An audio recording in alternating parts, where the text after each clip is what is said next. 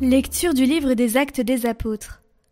En ces jours-là, les apôtres et les frères qui étaient en Judée avaient appris que les nations, elles aussi, avaient reçu la parole de Dieu. Lorsque Pierre fut de retour à Jérusalem, ceux qui étaient juifs d'origine le prirent à partie en disant Tu es allé chez des hommes qui ne sont pas circoncis, et tu as mangé avec eux. Alors Pierre reprit l'affaire depuis le commencement, et leur exposa tout dans l'ordre, en disant J'étais dans la ville de Jaffa, en train de prier, et voici la vision que j'ai eue dans une extase. C'était un objet qui descendait. On aurait dit une grande toile tenue aux quatre coins. Venant du ciel, elle se posa près de moi. Fixant les yeux sur elle, je l'examinai, et je vis les quadrupèdes de la terre, les bêtes sauvages, les reptiles et les oiseaux du ciel j'entendis une voix qui me disait Debout, Pierre, offre-les en sacrifice et mange.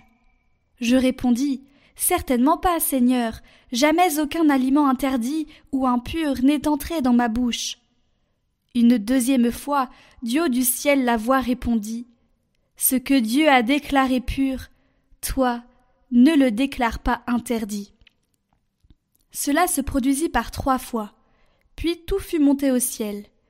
Et voici qu'à l'instant même, devant la maison où j'étais, survinrent trois hommes qui m'étaient envoyés de Césarée. L'Esprit me dit d'aller avec eux sans hésiter. Les six frères qui sont ici m'ont accompagné, et nous sommes entrés chez le centurion Corneille.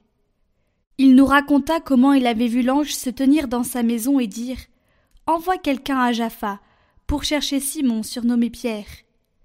Celui-ci t'adressera des paroles par lesquelles tu seras sauvé, toi et toute ta maison. Au moment où je prenais la parole, l'Esprit Saint descendit sur ceux qui étaient là, comme il était descendu sur nous au commencement. Alors je me suis rappelé la parole que le Seigneur avait dite.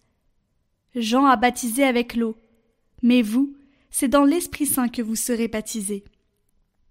Et si Dieu leur a fait le même don qu'à nous, parce qu'ils ont cru au Seigneur Jésus-Christ, qui étais-je, moi, pour empêcher l'action de Dieu.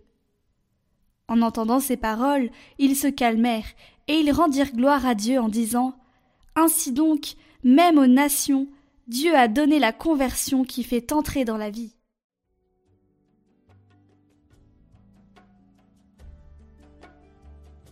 Mon âme a soif de Dieu, le Dieu vivant.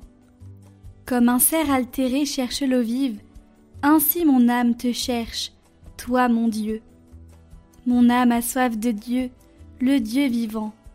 Quand pourrais-je m'avancer, paraître face à Dieu? Envoie ta lumière et ta vérité, qu'elle guide mes pas et me conduise à ta montagne sainte, jusqu'en ta demeure. J'avancerai jusqu'à l'autel de Dieu, vers Dieu qui est toute ma joie. Je te rendrai grâce avec ma harpe, Dieu, mon Dieu.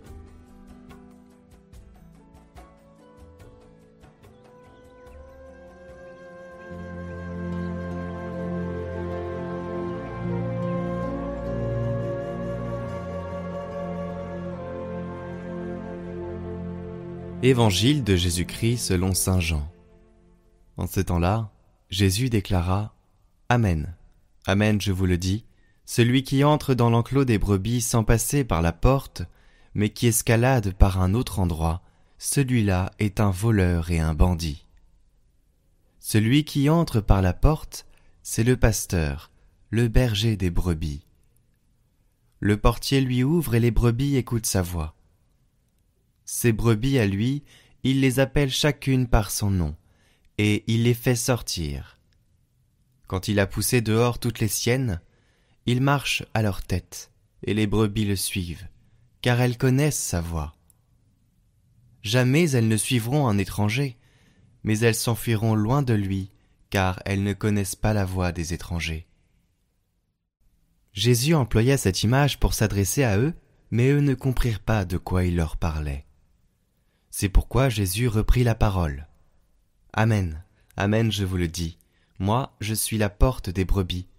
Tous ceux qui sont venus avant moi sont des voleurs et des bandits, mais les brebis ne les ont pas écoutés. Moi je suis la porte.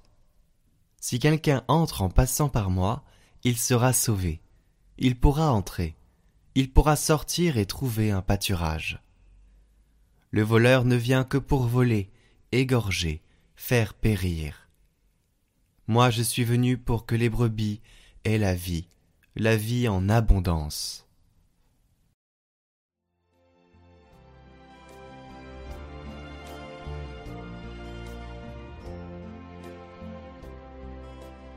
Commentaire du bienheureux Charles de Foucault. Si quelqu'un entre en passant par moi, il pourra trouver un pâturage.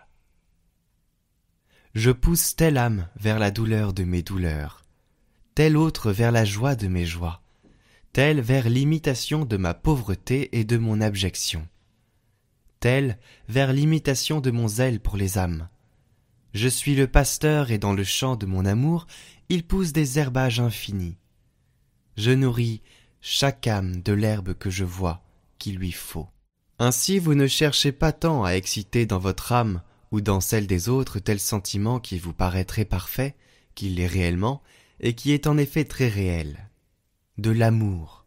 Tâchez plutôt d'être fidèle et de rendre les âmes des autres fidèles au sentiment que moi-même je fais naître en vous et en eux. Ne choisissez pas les herbes qui croissent dans le champ de mon amour, ni pour vous ni pour les autres, mais appliquez-vous plutôt à bien manger, vous et eux, à bien digérer celles que je choisis moi-même, soit pour vous, soit pour eux, et à en profiter pour faire les uns et les autres, non pas telle chose qui vous plaît à vous, mais ce qui me plaît à moi, le bien particulier que je veux voir faire à vous et à eux, et en vue duquel je vous présente telle ou telle herbe. C'est à moi à faire des âmes ce que je juge bon, moi qui les ai faites, qui seul les connais, qui seul sais à quoi je les destine. Votre travail ne consiste pas du tout à les destiner à telle ou telle chose, mais à voir à tout moment de quelle herbe je les nourris.